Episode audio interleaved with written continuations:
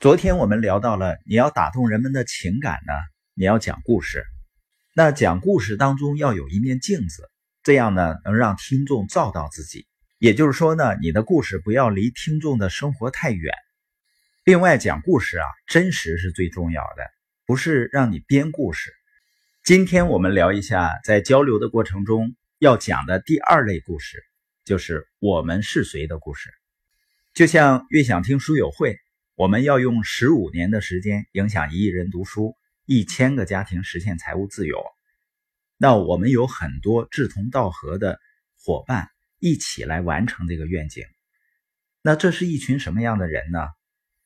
前两天我在我们的群主群里面看到了山西临汾我们的社群合伙人王辉老师的一段分享。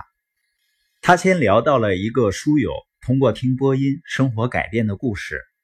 然后呢，他发了一段文字，他是这样写的：“我们可以清楚的看见我们所做的事的价值。”这个书友也在建群发播音，他现在对实现财务自由还不是很了解，但是他特别认可系统文化，是汪老师的忠实粉丝。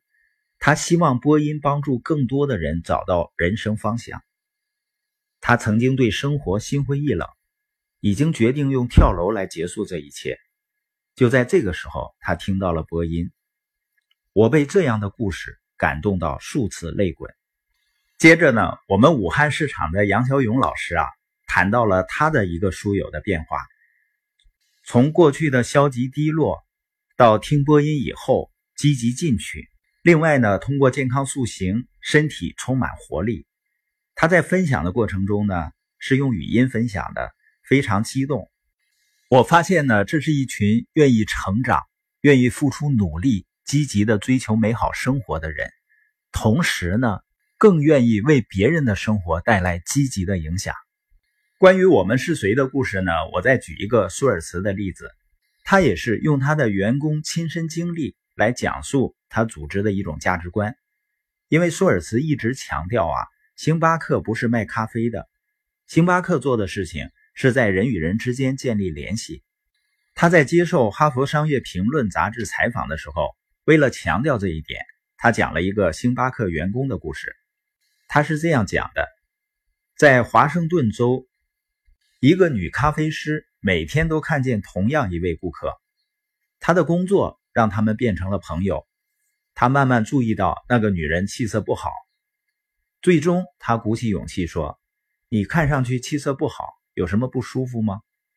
那个女人说：“啊，如果我不做肾移植，我就会死。”奇迹发生了，这名咖啡师的肾脏与这位顾客匹配，而他移植了一个肾给他，不可思议。舒尔茨开车去看望他，说：“你是怎样的人啊？我从来没有听说过这样的故事。”舒尔茨说。确实还有很多其他伟大的公司，很多让人惊叹的文化，但是像这样的事情并不常见。你注意到没有？舒尔茨一方面说我从来没有听说过这样的故事，另外一方面又在暗示，在星巴克发生这样的事情是顺理成章的，这是星巴克的价值观的体现。